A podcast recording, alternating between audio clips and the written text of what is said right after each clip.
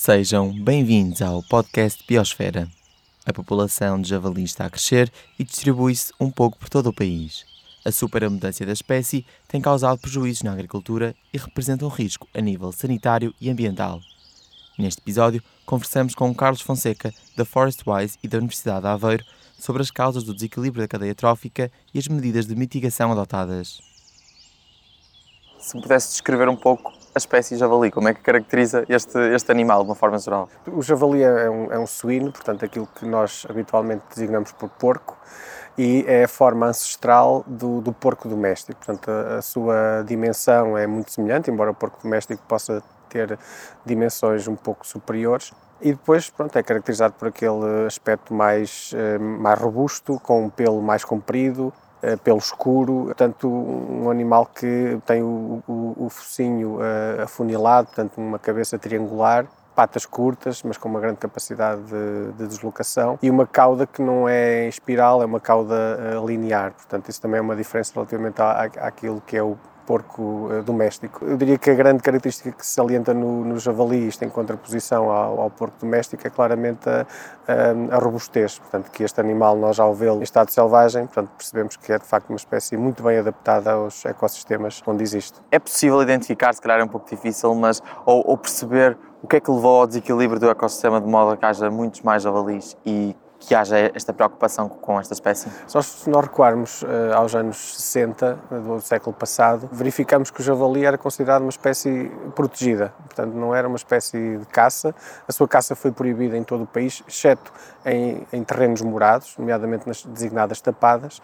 E desde aí, uh, portanto, com esta proibição, o javali foi crescendo gradualmente e nos primeiros, nas primeiras décadas de uma forma ainda muito tímida, por assim dizer, o que é certo é que já nos anos 80 eh, se começaram a verificar estragos provocados por esta espécie, nomeadamente nas, nas culturas agrícolas, o que fez com que no, na primeira lei da caça, portanto nos anos eh, em 86, o javali fosse incluído como espécie cinegética, como espécie de caça, e as primeiras correções terão ocorrido final dos anos 70, 80 e depois a partir daí, a partir do momento em que há uma lei da caça, aí começou a praticar-se, ou começaram a praticar-se atos de, de caça, uh, atos venatórios devidamente organizados. Mas também ainda de uma forma relativamente uh, tímida, não é? Posteriormente, anos 80, 90, aí sim, portanto, o javali que até aí estava muito nas áreas mais remotas do país, nas serras, na Serra de, do Jerez, na Serra de Montezinho ou no Parque Natural de Montezinho, eh, aqui na Cordilheira Central, entre a Estrela e a Lausanne, também nas serras mais a sul ou nos, no, nos montes. De facto, a partir destes núcleos populacionais, a centro, sul e norte, foi, foi expandindo. Uh, isso ficou muito patente num trabalho sobre genética populacional que nós fizemos já em 2006, em que se percebeu que destes núcleos populacionais o javali foi, foi expandindo e, de facto, a partir do ano 2000 uh, ah, assistimos a um aumento e aí sim começa a ser exponencial desta espécie no nosso país até chegarmos ao cenário que temos atualmente. As principais causas desta, deste crescimento eu, eu, identifico aqui duas grandes, dois grandes blocos, se quisermos. Primeiro, a, bio, a, própria biologia do animal, a própria biologia reprodutiva. Estamos a falar de, um, uma espécie cuja fêmea pode ter, em média, uma ninhada por ano. Por vezes pode ter três ninhadas em dois anos, portanto, quando as condições alimentares são muito favoráveis. E uh, cada ninhada pode ter entre quatro, cinco, eventualmente seis uh, animais, portanto, seis uh, bácoros olhando para esta produtividade, de facto, eh, indicia aqui um, uma possibilidade de um aumento exponencial. Para controlar esta, esta, esta espécie, de facto, as, as, os predadores naturais não são muitos, não abundam no nosso país. Estamos a falar do lobo, eventualmente cães silvestrados, Uh, essencialmente o lobo centro e norte do país e portanto mas com um impacto relativamente baixo nas populações de, de javali eh, como tal, não havendo aqui um controle natural, eh, a caça aparece de facto como uma oportunidade de controle, mas aquilo que se assiste hoje em dia não é suficiente para conseguirmos controlar uma população que está de facto bastante expandida e com, e com densidades bastante elevadas. Portanto, a questão da biologia da espécie ao nível reprodutivo é muito importante, mas depois também ao nível da plasticidade adaptativa. É um animal que se adapta muito bem a qualquer eh, tipo de ambiente, não é? Inclusive em ambientes que têm muita presença humana. Nós hoje vamos, já, já conseguimos ver javalis em áreas urbanas, em áreas, por exemplo, na, na Rábida, junto à praia, inclusive é no, no mar. e, portanto, é um animal que tem esta capacidade de adaptação muito grande. Portanto, estes dois fatores relativos à, à própria espécie são muito relevantes. Depois, o outro bloco diz respeito às condições ambientais, que também alteraram. Uh, a presença humana no, no, no mundo rural é, é, vai reduzindo, vai havendo aqui uma ocupação destas áreas que até aqui ou até há pouco tempo eram agrícolas por áreas cada vez mais abandonadas ou de mato ou de floresta, que são eh, de facto cobertos vegetais que beneficiam as espécies eh, ditas de caça maior ou de ungulados, entre as quais se salienta o javali. Portanto, há aqui estes dois fatores, uns fatores ligados à biologia do próprio animal e ao comportamento, e o outro ligado a todo um contexto externo que acabou por beneficiar bastante esta, esta espécie. Mas voltando a focar um bocadinho então na questão ainda do, do, do javali em si, para perceber um pouco a cadeia trófica, ou seja, a alimentação do javali, como é que é Sim. a alimentação? O javali é considerado uma espécie omnívora, portanto, a partir do momento em que é omnívoro, eh, portanto, os seus hábitos alimentares são muito próximos do, do, dos hábitos alimentares do homem e, portanto, é uma espécie que se alimenta de, da componente vegetal, também da componente animal, embora de facto grande parte da, da, sua dieta é baseada em, em, em, matéria vegetal. Portanto, a matéria animal é relativamente baixa, estamos a falar entre 10% e 15%, depende também uh, da altura do ano, portanto, há aqui várias oscilações ao nível da, das estações do ano, mas é essencialmente vegetal.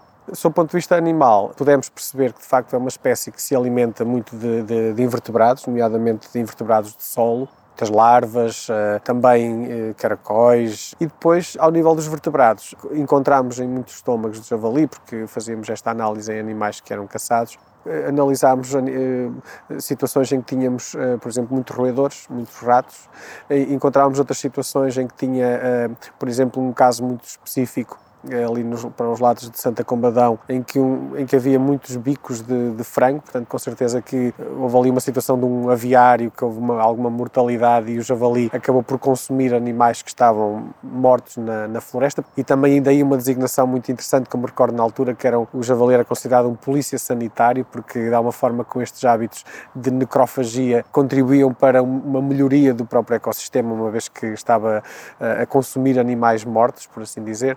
Portanto, também tem estes hábitos necrófagos. A maioria uh, reside na, na componente vegetal, e aqui muito à base dos frutos de, das árvores da floresta, desde logo a bolota, é uma componente importante, a castanha, a própria azeitona, havia de facto, aí está, portanto, é uma, uma dieta sazonal, na, na, altura da azeitona ela predominava enquanto uh, elemento principal da dieta do javali, e pronto, e, e em muitas situações encontrávamos milho, mas esse milho era muitas vezes fornecido antecipadamente e, portanto, nós uh, acabamos por desvalorizar um pouco o milho, porque em muitos casos ele era fornecido para atrair os, os animais a um determinado espaço onde depois iriam ser caçados. E completando a cadeia, ou seja, como já também referiu, os predadores seria o lobo, os predadores naturais, também. estamos a falar do lobo, portanto seria o principal.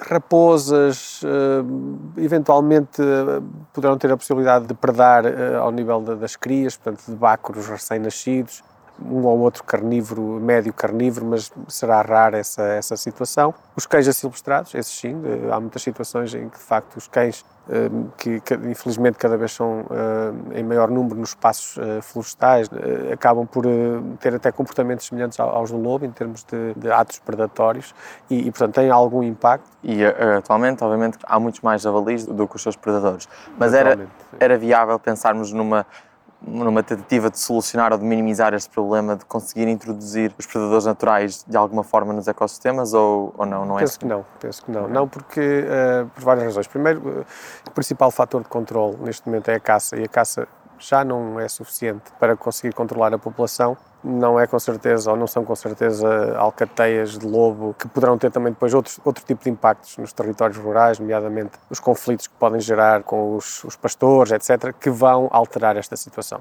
Eu creio que é importante pensar no javali como uma, uma presa natural de lobo e, portanto, nos territórios onde ocorre lobo tem essa função, mas não creio que uma parte da solução esteja na predação natural, no sentido de vir a controlar esta espécie.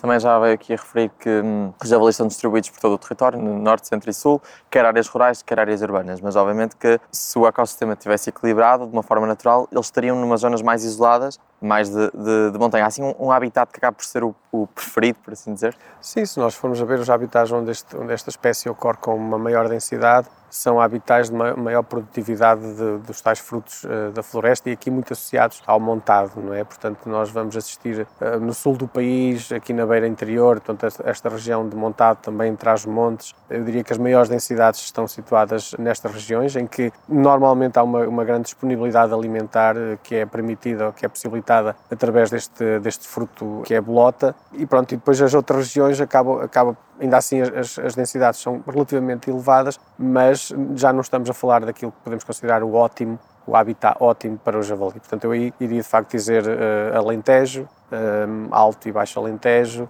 depois aqui na, na zona centro, beira interior e depois traz montes como sendo as áreas com melhor habitat para esta espécie. Agora, de facto, a espécie eh, tem comportamentos muito eh, plásticos, portanto, ela adapta-se a muitos locais e vamos encontrar eh, javali junto ao mar, portanto, isto é bastante significativo porque adapta-se, começa a consumir mexilhões e outras, e outras, outra, outras presas que encontra nestas zonas balneares e, portanto, imediatamente fica por ali. Esta aproximação às zonas mais do litoral, que no caso português são as zonas mais urbanas, acontece porque eles vão aqui à procura do habitat que muitas vezes por, por, exemplo, por causa dos incêndios foram destruídos ou à procura de comida, mas isto é uma, é uma resposta do animal temporária ou há o risco deles realmente acabarem por se habituar e estabelecer mesmo Sim. mais nas zonas, se calhar limites, não digo no centro, mas nas zonas limites das áreas urbanas? Sim, nós estamos a estudar isso, ainda não temos informação que seja possível divulgar, seja como for, da experiência que temos de outros países, nomeadamente de Espanha e França, o que verificamos é que estas populações eh, ditas urbanas ou periurbanas acabam por se fixar e, portanto, portanto deixa de ser um problema temporário para ser um, uma situação permanente e, portanto, eu não tenho dúvidas que, por exemplo, no caso nacional, eh, um dos episódios mais, mais conhecidos é, é o episódio dos javalis da, da Rábida,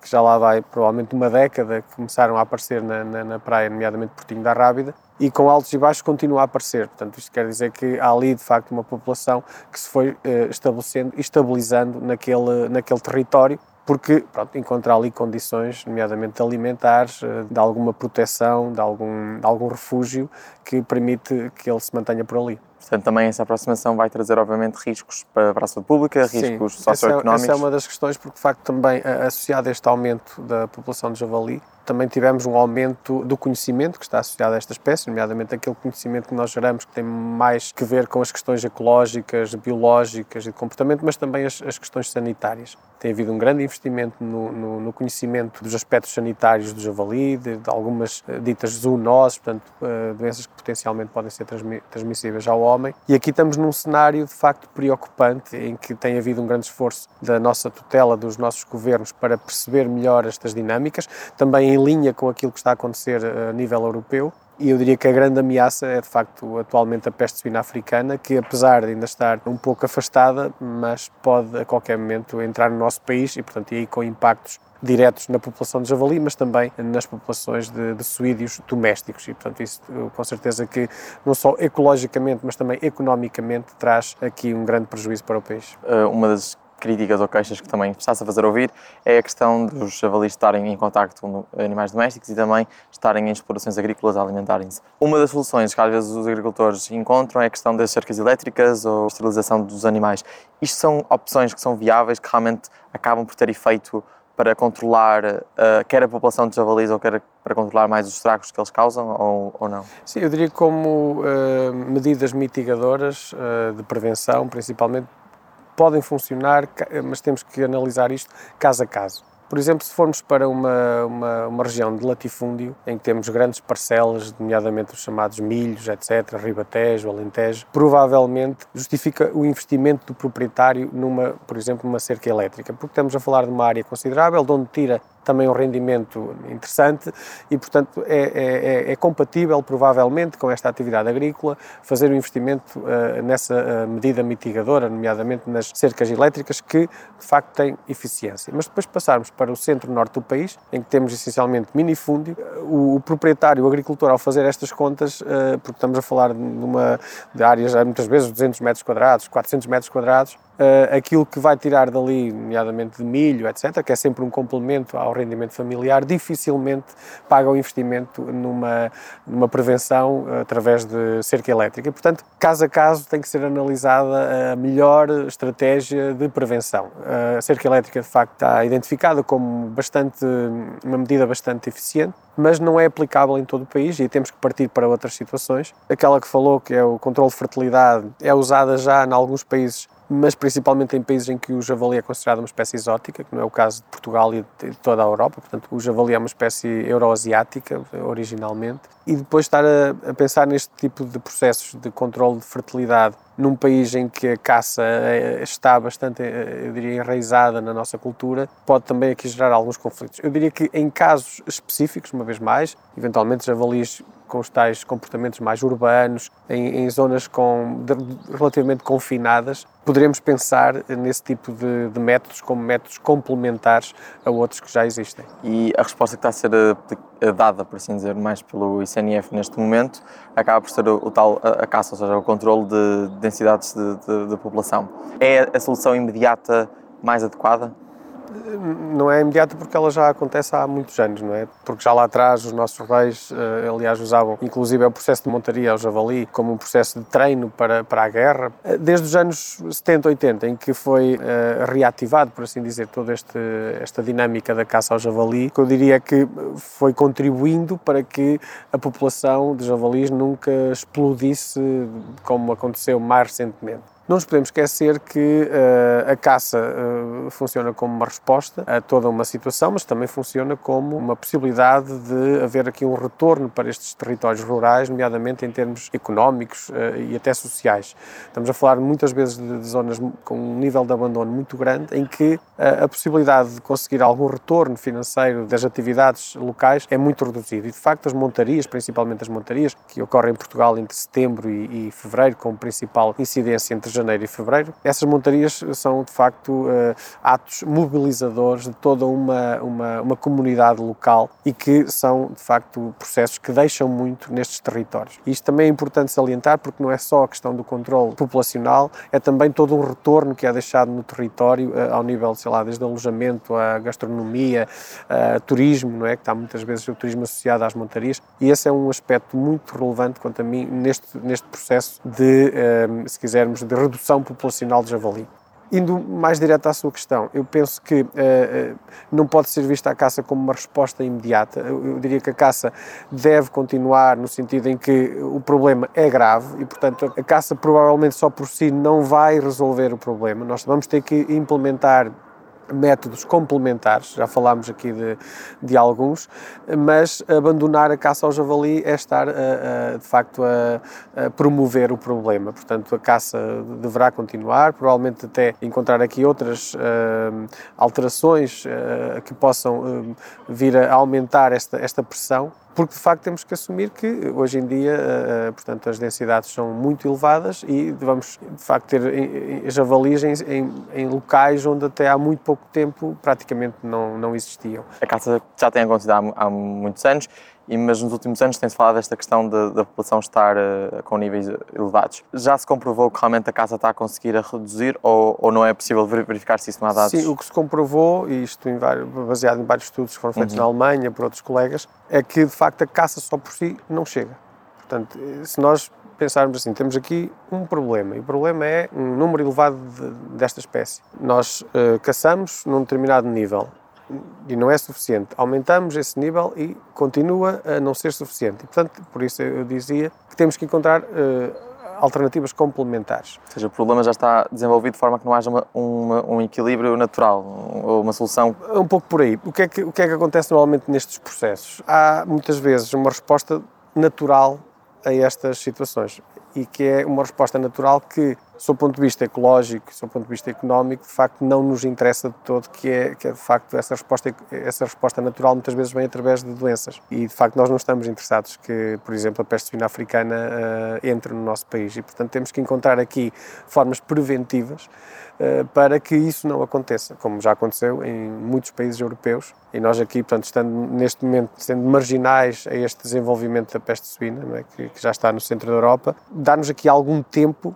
para conseguirmos uh, encontrar uh, soluções ou pelo menos medidas preventivas relativamente a essa, eventualmente, essa resposta natural a um aumento populacional como se verificou para o javali. Porque os animais também, quando se sentem mais ameaçados ou essa maior pressão, também acabam por, numa tentativa de sobrevivência, reproduzir-se mais. Está devidamente comprovado. No caso do javali, isso acontece. Mais caça, começam a reproduzir mais cedo. Eu próprio, na, no meu doutoramento, cheguei à conclusão que fêmeas com 30 quilos Portanto, estamos a falar de fêmeas que ainda não tinham um ano de idade, já, já, já estavam em ovulação. Portanto, isto é uma resposta precisamente à pressão que tem havido. E vamos ver trabalhos de França, Polónia, Alemanha e comprovam de facto que um aumento da pressão de caça também leva a que uh, os, uh, o, o, tal, uh, a tal reprodução, os, os, os, hábitos reprodutores também se alterem. Num curto espaço, portanto, num curto espaço de tempo. Às vezes estas questões que considerávamos nós biólogos que eram questões evolutivas que levavam gerações e, e, e de facto esta, este, este espaço temporal começa a encurtar quando de facto a pressão é, é muito elevada. E também se calhar ao fugirem da caça, não sei se acabam por se aproximar mais de Uh, aí é muito relativo. Há pouco falou dos incêndios, não é? A questão dos incêndios. O javali é das primeiras espécies a recolonizar áreas queimadas. Mesmo não tendo praticamente nada ainda eh, a regenerar, o javali é das primeiras espécies a aparecer. Portanto, aí está a tal capacidade adaptativa que o javali tem à procura de, dos tais insetos, etc., que também são os primeiros a recolonizar áreas queimadas. E, portanto, é uma espécie que pode, no ato de caça, foge, de facto afasta-se, nós temos esse, essa informação, e passado alguns dias volta outra vez ao, ao ponto uh, de onde partiu. Isto se o ponto de onde partiu é um, é um ponto interessante, isto é, tem aquelas condições uh, relevantes para a sobrevivência da espécie. E há algumas então soluções que nós possamos adotar, tanto na, na zona rural, tanto na zona urbana, para, para mitigar este problema? Nomeadamente há de haver, há de haver. Ainda há pouco recebi uma informação de, de, de, de, Barcelona, que é talvez a população urbana mais estudada da Europa, em que a grande conclusão é que depois de anos a tentar controlar, inclusive é dentro da cidade, com tranquilizantes, um grande esforço, um enorme esforço das autoridades para conseguir controlar ou para tentar controlar esta população, a última informação que temos é que nem com todo este esforço, nem com todo este investimento, estamos a falar de investimentos já de milhões de euros, foi e é possível controlar esta população urbana. Portanto, nós vamos ter que, vamos ter, que ter esta consciência coletiva de que, de facto, estamos perante um problema que vai levar aqui a alterações bastante significativas naquilo que é a nossa visão, muitas vezes, do que é o selvagem e do que é o urbano, não é? Porque, de repente, temos o selvagem entrar pelo urbano e, e formas de, de, lidar com isto. E aí a ciência, de facto, tem que dar uh, saltos uh, muito grandes. Em alguns países há uma maior, uh, um maior desenvolvimento do que em Portugal, temos que aprender também com as situações que foram já desenvolvidas por outros colegas. Ainda assim, estamos a falar sempre de ecossistemas diferentes, ecossistemas mediterrâneos, com dinâmicas também, sob o ponto de vista da sociedade, diferentes. E depois também aqui já, já, já nos leva a outras discussões que têm que ver com a questão social. E hoje em dia, eh, eh, esta componente das ciências sociais está cada vez mais um, eh, associada a estudos ecológicos e estudos de conservação, porque de facto estamos a falar de pessoas, de pessoas que têm uma visão da vida selvagem, portanto, um, uma pessoa que vive na cidade tem uma determinada visão, uma pessoa que vive no mundo rural tem outra visão sobre a mesma espécie, e, e este conflito, muitas vezes, é a gênese do, do, do problema. E esse é um, é um aspecto que eu acho que nós temos que, de facto, fazer maior investimento para que as pessoas das cidades, principalmente, e estamos a falar de um país que, que de facto uma grande porcentagem das pessoas vive eh, neste, neste ambiente, tenham informação uh, que lhes permita ter também uma opinião mais real daquilo que é a espécie, daquilo que é o, um animal selvagem uh, e não encarar um javali como um pet, porque de facto um javali não é um pet. Ou seja, se nós vimos um, um javali não, não devemos estar nos aproximarem a tentar dar comida. Em... Pois, esse comportamento está completamente fora de questão, ou deve estar completamente fora de questão. E, e, tudo começa, ou melhor, uma parte do problema começa aí. Porquê? Porque vem o javali, se for um gato, se for um cão, é a mesma coisa, e não é a mesma coisa. De, lá está, do, do excesso de, da população de javalis, acaba então por ter riscos ou, ou, ou, por prejudicar a biodiversidade de uma forma, de uma forma geral. Isto é por isso que é a importância também de voltar a eh, equilibrar, não é só o contacto sim, com os humanos? Sim, claro. Eh, qualquer população que esteja portanto, em desequilíbrio acaba por desequilibrar eh, todo um ecossistema. No caso do javali, portanto, falamos destas questões de ocupar espaços que não eram muito comuns, mas depois também formos para o ambiente mais natural, vemos, acabamos por ver um maior impacto, por exemplo, em espécies de flora, algumas delas endémicas. Vemos também algum impacto, e aí já, já há alguma quantificação, em espécies, outras espécies de caça, por exemplo, na perdiz, no coelho, portanto, em que também já começa a haver aqui dados suficientes para perceber que há um impacto desta espécie noutras, uh, noutros, noutros vertebrados também. Portanto, este desequilíbrio uh, naturalmente afeta outras populações. Já fomos aqui mencionando vários pontos, não sei se quer referir mais alguma coisa. A mensagem que importa aqui passar é que estamos perante um, um novo cenário, portanto, um cenário que foi crescendo nestas últimas décadas e que as pessoas um, e que a população, no, no, no, no geral, tem que olhar para, para esta situação atual como algo extraordinário e, e, e para uh, conseguir uh, uh, resolver uma situação extraordinária teremos que passar para soluções extraordinárias. E termos aqui uma, uma, uma capacidade uh, e uma inteligência que nos leve a lidar com o assunto que, que nos vai afetar a todos mais tarde ou mais cedo. Isso eu não tenho grandes dúvidas. E eu falo, falamos aqui hoje do javali, mas provavelmente poderíamos associar a este movimento uh, de crescendo em termos de populacional de outras espécies que, que no nosso país vão ganhando terreno. Que exemplos há agora?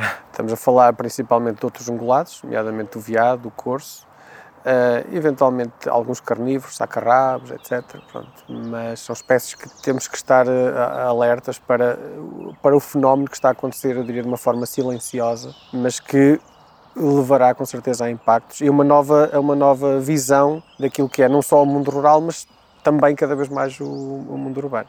Obrigado por ter ficado desse lado. Fica a conhecer mais sobre a crescente população de javalis no episódio do Biosfera na RTP Play. Até ao próximo episódio, seja biopositivo.